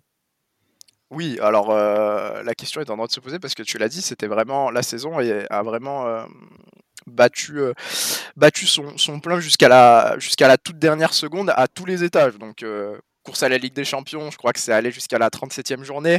Euh, course à l'Europe, c'est allé jusqu'à la 38e. Euh, course au maintien, c'est aussi allé euh, jusqu'à la 38e journée finalement. et puis pour le titre, ça s'est dessiné un tout petit peu avant, mais on a quand même eu une grosse bataille toute la saison. Donc sur les saisons passées, on l'a dit, on a l'habitude d'avoir Liverpool, Manchester City qui se tirait un peu la bourre pour le titre, notamment. donc il y avait quand même du suspense à cet étage-là. Et d'ailleurs, il faut remercier Arsenal euh, d'avoir su step up euh, comparé à des équipes comme Chelsea, comparé à des équipes comme Liverpool, comparé à des équipes comme Tottenham aussi, euh, pour nous donner un peu de suspense dans la course au titre, parce que bah, mine de rien, sans Arsenal, je pense que la saison aurait été beaucoup moins appréciable. en tout cas, pour moi, c'est la plus divertissante, parce que même on en parle un peu moins parce que c'est peut-être un peu moins sexy, mais la course au maintien, euh, tu avais des équipes qui se tenaient en 3 points euh, sur, euh, sur 5-6 places jusqu'à très très loin dans, dans, la saison. Donc voilà, suspense à tous les étages. voilà, les, les, les, plus difficiles diront que ça manque un peu de, scénario, de, ça manque un peu d'un scénario de, de, toute dernière journée comme on avait pu l'avoir la saison passée entre City et Liverpool avec la, bah, le Liverpool qui repasse devant Wolverhampton à la dernière, euh, dernière journée, mais ça ne suffit pas parce que de son côté, euh, City est déjà passé de 2-0 à 3-2. Mais euh, en dehors de ça, c'est quand même une saison très très divertissante. Peut-être un peu dommage d'avoir eu cette trêve Coupe du Monde au milieu aussi qui te coupe un peu dans ton élan. Mais, mais pour moi, sur les dernières années, à tous les étages, oui. Hmm. Ouais, non, mais je te rejoins je te rejoins euh, sur tout ce que tu as pu dire. Franchement, on a vécu une saison assez incroyable et je pense que ça s'est ressenti aussi dans nos, dans nos émissions. Il y avait toujours, euh, il y avait jamais en fait une journée où euh, il y avait un, passage à vide parce que tu as toujours eu beaucoup de d'enjeux, beaucoup de beaucoup de choses intéressantes à tous les niveaux. ce que malheureusement on n'a pas pu avoir toutes les semaines dans les autres championnats et je pense que les autres seront d'accord avec ça. Mais en première ligue, c'est vraiment, je pense, le championnat où chaque semaine, que ce soit en août pendant le Boxing Day, pendant euh, les, dernières semaines de la saison, on a toujours eu quelque chose à dire sur tous les étages du championnat. Euh, que ce soit la course avec des champions, le maintien, le ventre mou, euh, la course à l'Europe, le, titre, parce que le titre, ça s'est joué jusqu'à quasiment la toute fin. donc vraiment, ça a été une saison haletante, ça a été une saison qui a été, je pense, fatigante pour les esprits de certains, mais qui a été vraiment incroyable et on a envie de revivre ça chaque saison en première ligue avec peut-être un peu plus de, concurrence au niveau de, Manchester City la saison prochaine euh, sur sur le long terme c'est ce qu'on voudrait voir. Mais en tout cas euh, moi je suis plutôt satisfait de la saison en première ligue et je pense que en effet on peut dire que ça a été une saison euh, l'une des saisons les plus les plus réussies de, ces dernières années je suis absolument d'accord. Ça s'est aussi ressenti dans les scénarios. On a eu euh, donc la saison où on a eu le plus d'entraîneurs qui ont été licenciés de l'histoire de la première ligue, avec 14 licenciements. C'est vous dire aussi bah, à quel point euh, c'était serré, parce que donc du coup, tu gères pas d'entraîneur si euh, tu es en roue libre. Il y a toujours eu, comme vous l'avez dit, des enjeux, que ça soit à tous les étages. Le maintien, c'est joué la dernière journée. Le championnat, on va dire la 33e journée. Et la course en Europe, on a quand même eu chaud pour, pour Tottenham jusqu'à la dernière journée. On a cru qu'ils auraient pu arracher la Conference League. Donc franchement, une très belle saison. Des révélations, des clubs qui se confirment, des clubs qui se pètent la gueule. Donc il y a quand même eu des surprises aussi euh, de, de pour nous. quoi. La surprise de Chelsea, la surprise de Tottenham en termes de mauvaises surprises. En très bonne surprise, on a eu Brighton, on a eu Brentford. Donc euh, franchement, ouais, euh, des, très belles choses. Je pense qu'on a vraiment une première ligue qui, je trouve, se structure et devient commence à avoir un équilibre, je veux dire, entre l'intensité et l'aspect tactique. On a des entraîneurs qui arrivent et qui amènent vraiment un aspect tactique intéressant et euh, qui prennent, je trouve, euh, c'est pour ça qu'il faut aussi pas rendre hommage, rendre aux autres championnats qui, sont la Liga, la Bundes et la Serie A, parce qu'on a des entraîneurs qui ont été formés dans ces, championnats-là, pardon. J'ai du mal sur la fin de l'émission avec euh, bah voilà, par exemple des jeux des, des, des, entraîneurs de Bundesliga qui arrivent, je pense forcément à Klopp qui est pour imposer leurs pattes, euh, des, des, entraîneurs de, de Serie A comme de Zerbi qui arrivent qui imposent leurs pattes. Euh, en Liga, tu as Guardiola et Arteta qui arrivent qui imposent leurs pattes. Donc franchement, la Première Ligue, c'est aussi ça, c'est aussi vraiment le le très beau mélange que tu as entre la culture du football anglais et euh, les racines européennes que tu peux avoir ailleurs. Et euh, ce mélange il est assez magnifique et il te permet d'avoir un championnat qui pour moi est assez unique je dirais pas dire jusqu'à meilleur que, les autres championnats parce que ce débat-là pour moi est stérile, mais en tout cas on a un championnat qui est divertissant et qui nous permet d'avoir un très bon équilibre en termes de propositions variées entre ce que tu peux avoir sur l'aspect tactique des autres footballs européens et l'intensité de la culture anglaise. Et euh, les derbies qu'on a eu cette saison-là, les matchs qu'on a eu à, haute intensité, je trouve sont dans la continuité d'une montée en puissance de la première ligue depuis quelques saisons qui était peut-être moins intéressante auparavant mais qui devient plus intéressante maintenant. Et bah, comme tu l'as très bien dit Quentin, l'objectif je pense pour la première ligue sera de pas trop tomber dans la surdominance de Manchester City, euh, qui pourrait être amené derrière à, à, perdre un peu de cet intérêt-là. J'espère que City sera plus challengé, mais en tout cas, merci messieurs pour cette saison de Première Ligue. Merci à Traditionnel pour euh, nous avoir fait vivre cette Première Ligue et cette saison de manière euh, formidable. Et merci à toi Quentin d'avoir tout animé d'une main de maître, donc bravo. Et merci à Kerel d'avoir été aussi au top dans ses analyses, dans ses concerts de Taylor Swift et dans ses dans ces dithyrambies qui ont été absolument pointus et, franchement nécessaires pour ce podcast. Donc bravo à vous messieurs, je voulais remercier la Première Ligue mais aussi vous et euh, j'oublierai pas aussi tous les intervenants qu'on a eu, euh, nos experts Liga, Bundesliga et Serie A qui ont été aussi parfaits. Même Alan qui a beaucoup chanté, franchement c'était un plaisir euh, de faire cette avec. Bah, en tout cas, merci euh, pour ce petit message flow et puis merci aussi à, à vous deux hein, de nous avoir donné euh, vos analyses tout, au long de la saison sur la première ligue avec beaucoup de euh, de plaisir à chaque fois. De Flo de part pas, hein, normalement. Hein, parce que là, on dirait un petit message d'adieu. Ouais, ouais, ouais. Flo, Flo, Flo, non, pas du tout. Bah, alors, pas du tout. Flo, ah, reste avec nous hein, quand même. Attention. Ah, bah, en, vrai, bah, Je tiens à merci beaucoup Flo pour pour tes mots et bah merci à toi pour bah, pour ta régularité ta précision, euh, bref, voilà, tu as, été, euh, été au top encore euh, cette année. Merci, il est vrai, à Quentin, qui nous l'a rappelé. voilà, trois podcasts sur les 12 dernières heures. Le mec est un marathonien. mais tu fais bien de le, préciser, Flo. En vrai, très très belle saison aussi pour, pour Théa. Et, et vous, êtes tous des, vous êtes tous des rois. Voilà. simplement. Hein. Ceux qui nous écoutent, vous êtes tous des cracks. merci, à, merci à tous ceux qui écoutent également. Hein. Ouais. Ça nous, ça nous force à continuer. Et la saison prochaine, on vous promet encore plus de contenu. Ça va être, ça va être incroyable, comme dirait un certain chroniqueur série A de cette émission. Incroyable. Incroyable. Incroyable, les gars. C'était euh, le bilan Première Ligue de temps additionnel. Merci à vous de nous avoir suivis tout au long de la saison. Donc, comme euh, annoncé, hein, tous les bilans sortent en même temps, donc vous pouvez nous écouter. Voilà, il y a plein d'heures d'écoute. Hein. vous avez encore euh, pas mal d'heures devant vous avec la Serie A, la Bundes et, et la Liga en plus à écouter. Voilà, je, pense que c'est la plus longue, celle-ci, le, bilan Première Ligue. On a fait une heure et demie, euh, mais, euh, mais le je sens que Flo a envie de dire un truc là. qui, aurait pu prévoir que ça allait être la plus longue J'ai envie de dire. vraiment, vraiment, c'est. Ah non, ok, je pensais qu'on serait sur. Tout le monde. Non, non, pas, non, non, Karel, on n'est pas comme euh, voilà, donc continuez à nous suivre. Hein. On, reviendra très rapidement, c'est probablement cet été avec un petit peu de contenu mercato. on vous tiendra au courant de tout ça, mais voilà, les championnats reviendront d'ici un mois et demi, donc on, on sera là pour la reprise. Cet été additionnel, passez un excellent été sans football. Ciao tout le monde.